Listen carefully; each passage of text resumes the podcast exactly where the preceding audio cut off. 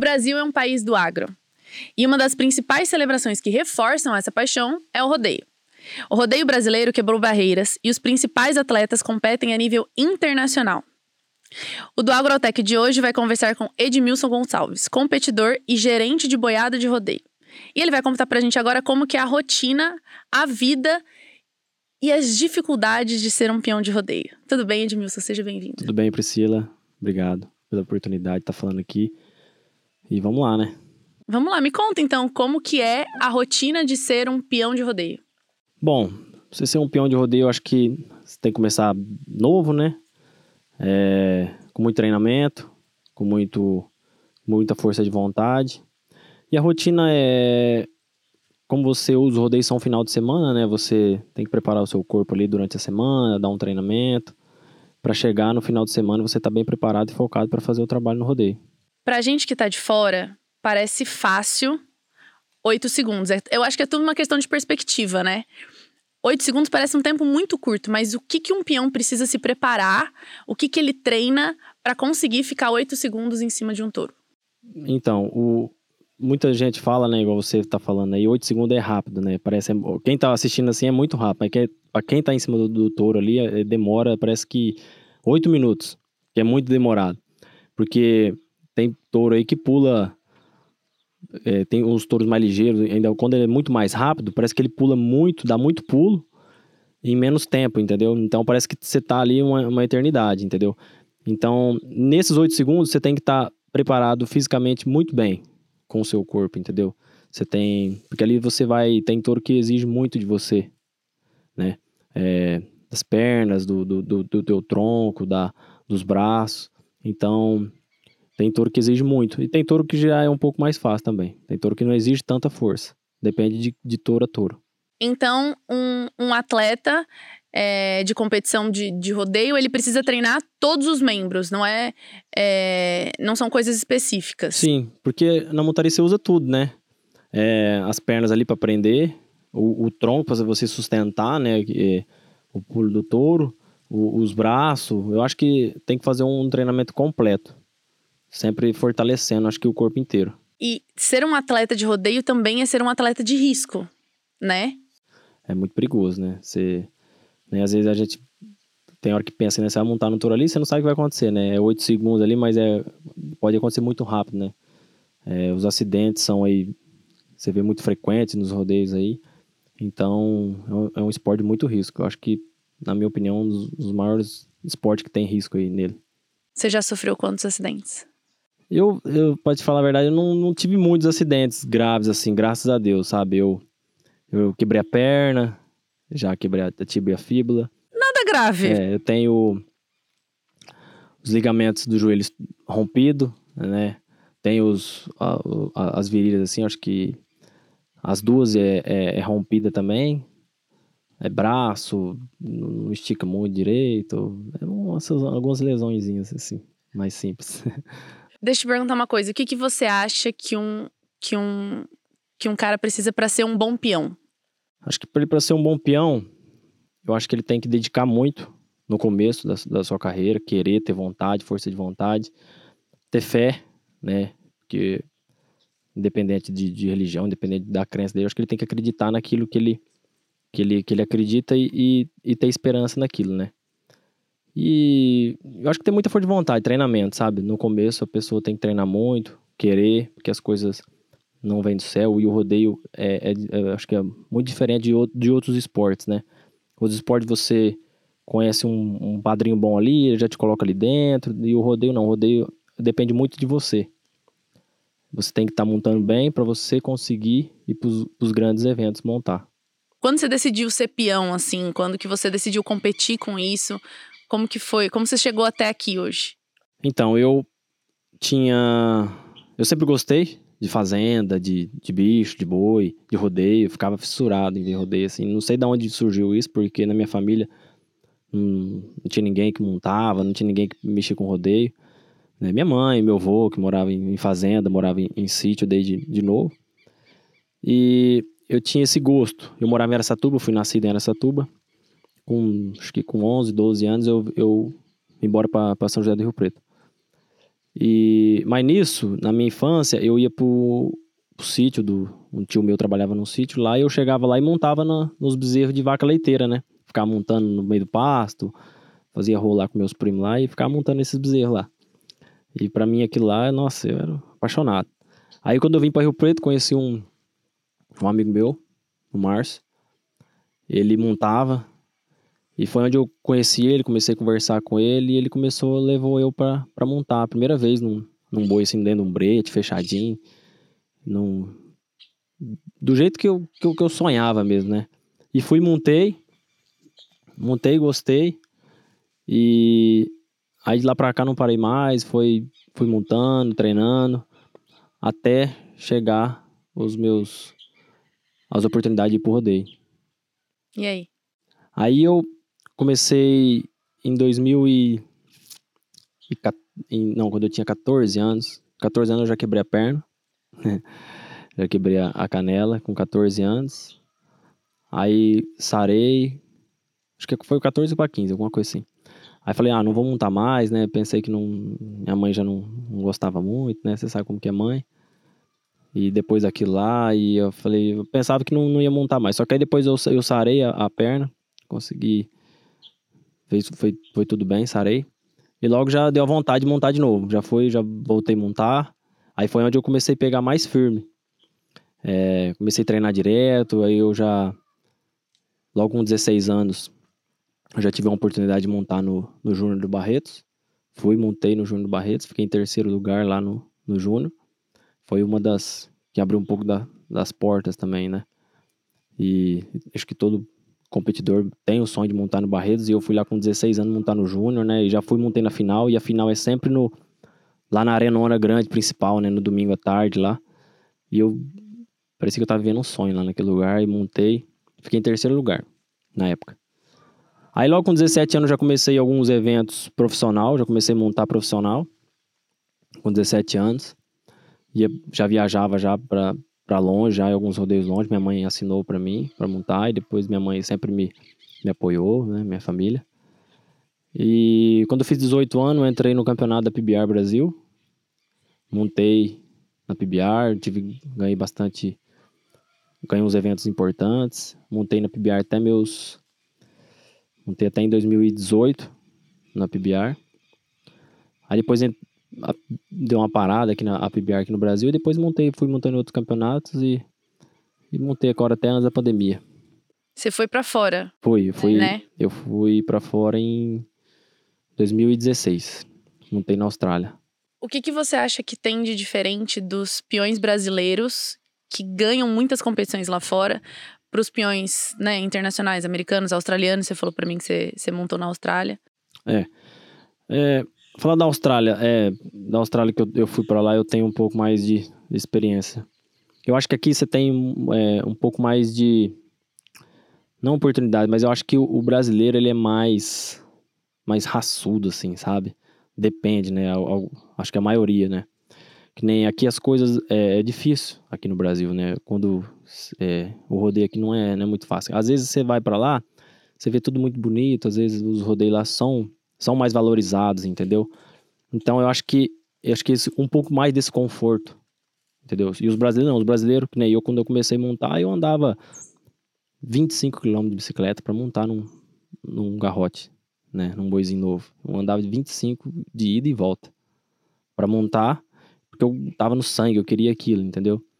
E eu acho que lá fora, acho que não tem muito isso, entendeu? Não tem isso. Eu acho que você já chega já no lugar adequado para montar. Então, eu acho que a, a, persistência, a garra, assim, faz com que os brasileiros. A, o sofrimento, né? Eu acho um pouco mais. O sofrimento, um pouco, faz com que se tornem melhores. É lucrativo ser peão de rodeio hoje?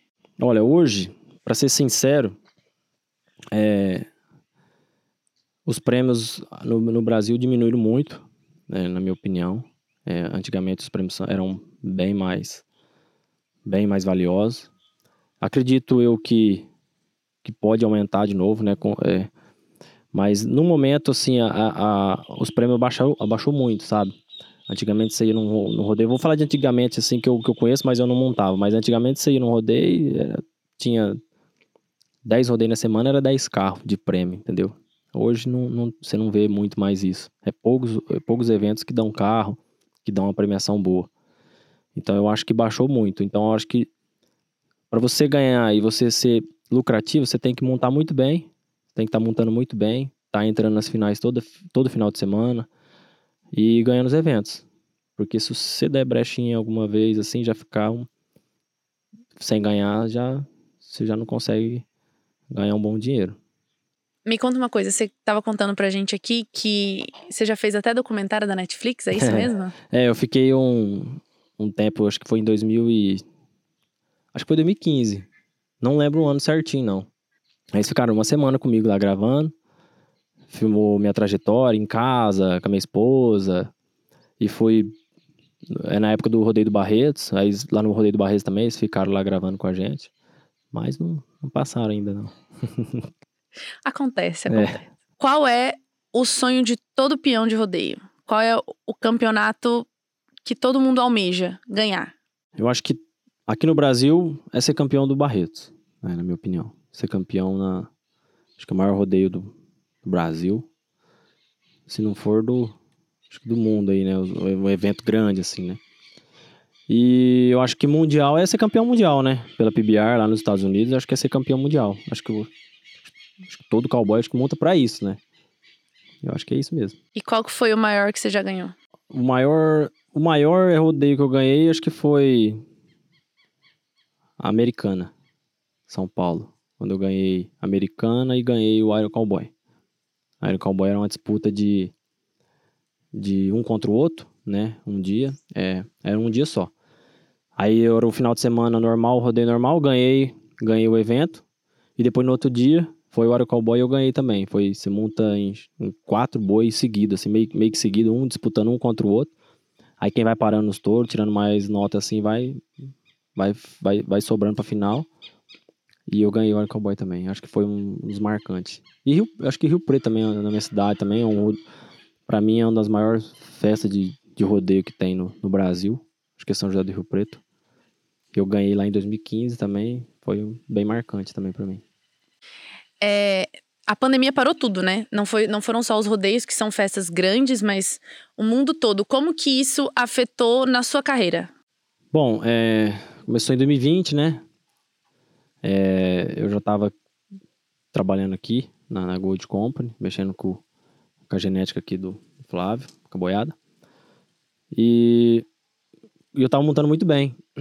Eu tinha, eu tinha, eu tinha machucado o joelho, eu tinha machucado, rompido os ligamentos e fiquei parado um tempo. Depois eu voltei a montar. Aí depois que eu peguei o ritmo certinho, comecei a montar. Em 2020, estava montando muito bem e começou a pandemia.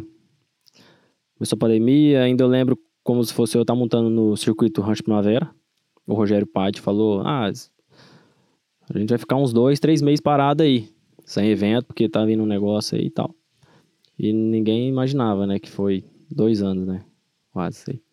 Aí parou aquele ano, 2020 ficamos parados, sem evento, sem nada, sem aquela dúvida. Aí 2021 teve algumas umas lives, né? A gente conseguiu fazer algumas lives, eu fui em algumas, não fui em tudo. E nisso eu fiquei muito parado. 2020 e 2021. Esse tempo. E montei pouco. E aí esse ano retomou agora os eventos. Só que eu não, eu não voltei ainda a montar. Não, não sei ainda se eu, vou, se eu vou voltar a montar. Esse ano eu não vou mesmo mais.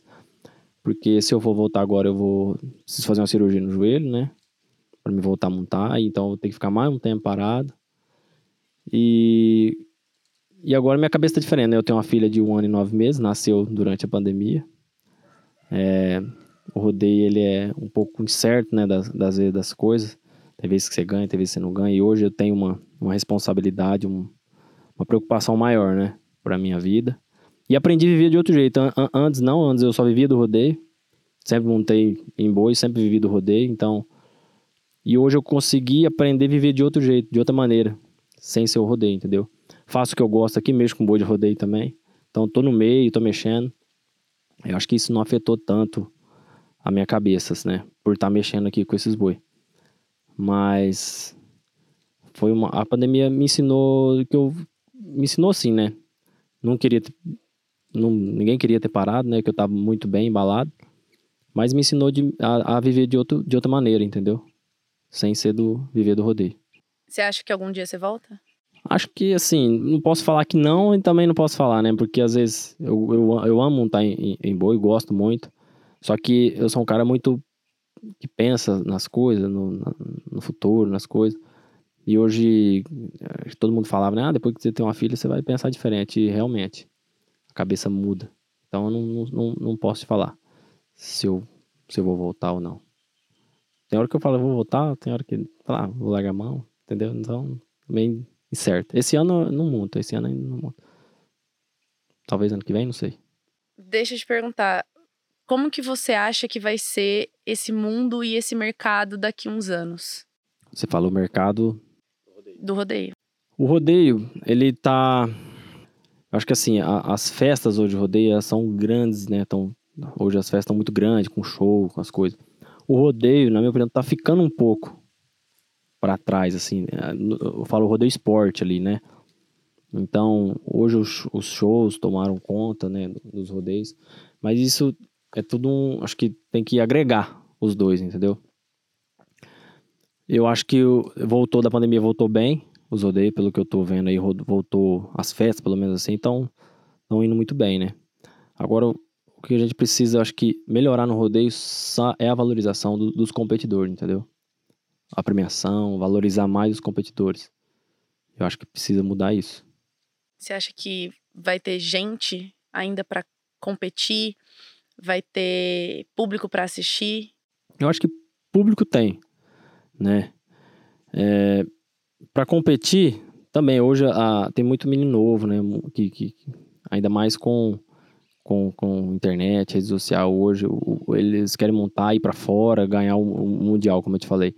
Então eu acho que hoje a, a molecada nova, eles já, eles já começa montando, já parece que já aprendeu a montar não, não, precisou fazer esses esforços que a gente precisava fazer antigamente.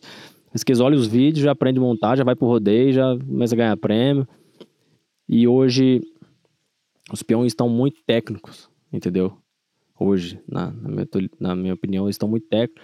Como a boiada também está evoluindo. Agora você está do outro lado, né? É, com base de, base de genética. Hoje a maioria dos touros pulando são. Eu acho que daqui a uns anos vai ser só genética touro de, de pulo, né? E como os peão também, acho que os peão, acho que eles Hoje, antigamente, pra você ser um peão, às vezes o cara tinha que morar no sítio, tinha que gostar, tinha que trabalhar no sítio. Não, hoje não. Hoje você pega um menino que mora na cidade, nunca viu uma vaca de leite na vida, vê um boi pulando, começa a gostar, vai lá, treina, monta e gosta e vai pro rolê, entendeu? Eu acho que hoje é, tá meio assim. Me conta como que foi você ir do outro lado, de ser um peão e agora você mexe só com a parte do. Agora você torce para outro time. Ah, na verdade não é que eu, eu, eu torço para outro time. É, acho que eu tenho na minha, no meu sangue da veia como, como um peão, né? Só que eu mexo com, com os bois aqui eu, eu gosto muito de mexer, porque é, os touros de rodeio são muito inteligentes, sabe? Você, você mexe com eles, você, cada dia você aprende um pouquinho mais com eles, entendeu? Aí você começa a mexer com eles, você começa a ver, e o povo fala que, ah, depois você começar a mexer com boi, dar sedência, você vai largar a mão de montar, porque você vê que o trem é feio, né? E, e realmente, às vezes, assim, tem. Você vai mexendo com os bois, você vê que, que a coisa é meio, meio feia mesmo. Não feia assim, eu falo assim. Os touros são muito. Você começa em contato direto com eles ali mexendo, você vê que eles são muito sem educação, sabe? Os bois, né? Mas. É uma parte que eu, que eu gosto de mexer né? nesse, nesse negócio. Que você começa a treinar. Desde, aqui a gente começa a treinar desde novinho. Começa a treinar com um ano de idade, entendeu? Começa a passar um, um robozinho ali, começa a treinar ele até ele virar um. Não, peraí, explica. Como que treina um, um touro? Que robozinho que é esse?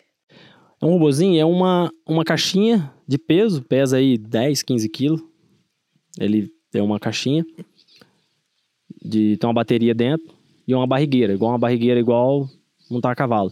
Você passa ali no bezerro, lógico, um bezerro de um ano aí é menos, menos é um, vai um robozinho mais leve, né? E você passa essa barrigueira como se passasse uma cela mesmo, num cavalo.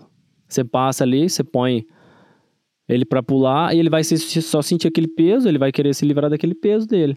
E você tem um controle remoto, você consegue desarmar esse, esse robozinho na hora que você quer. Entendeu?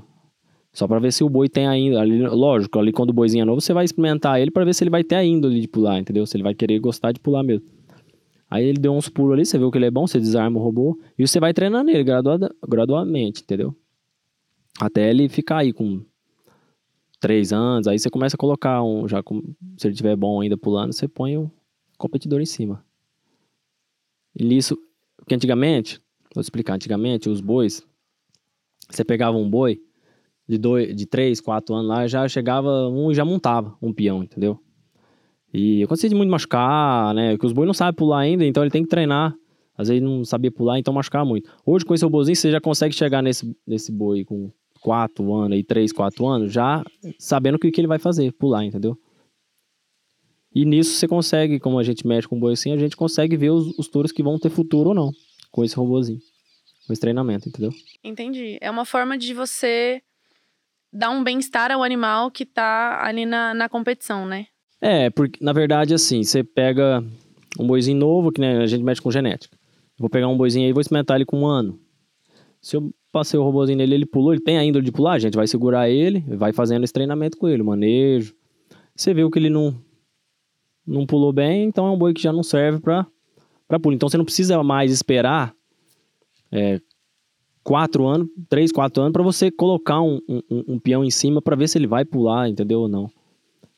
E Entendi. o touro de rodeio você tem um treinamento nisso. E qual é a, a, a diferença de um touro de genética para um touro que não é? O touro de genética, é, a gente mexe aqui. O touro de genética, o, o, pai dele, né, provavelmente foi um boi, um boi de rodeio, que foi um boi de rodeio, que virou um boi de rodeio, porque não é qualquer boi que, que, é um, que vira um boi de rodeio. Tem boi que você vai montar nele, ele não pula. Muita gente fala, ah, aperta o boi pra pular. Não, porque tem boi que não pula. Tem boi que não dá um pulo. E tem boi que já pula demais e tem boi que pula menos, entendeu? E, e a genética é isso. Ele, o pai dele provavelmente foi um boi de rodeio, provavelmente ele foi um boi de rodeio, um boi que, que transmitiu é, bons resultados aí no rodeio. E a mãe desse bezerro também foi filha de um touro de rodeio. Então ele já tá com aquela genética de pulo. Entendeu? A genética dele é de pulo. Então quando ele na, na, nasce, o percentual maior é, é, é, maior dele, a chance dele pular, entendeu? Do que você pegar um touro comum de pasto, um touro, um boi de pasto aí que não tem uma, uma carga genética de pulo, é muito mais a chance dele não pular é maior do que um touro de genética, entendeu?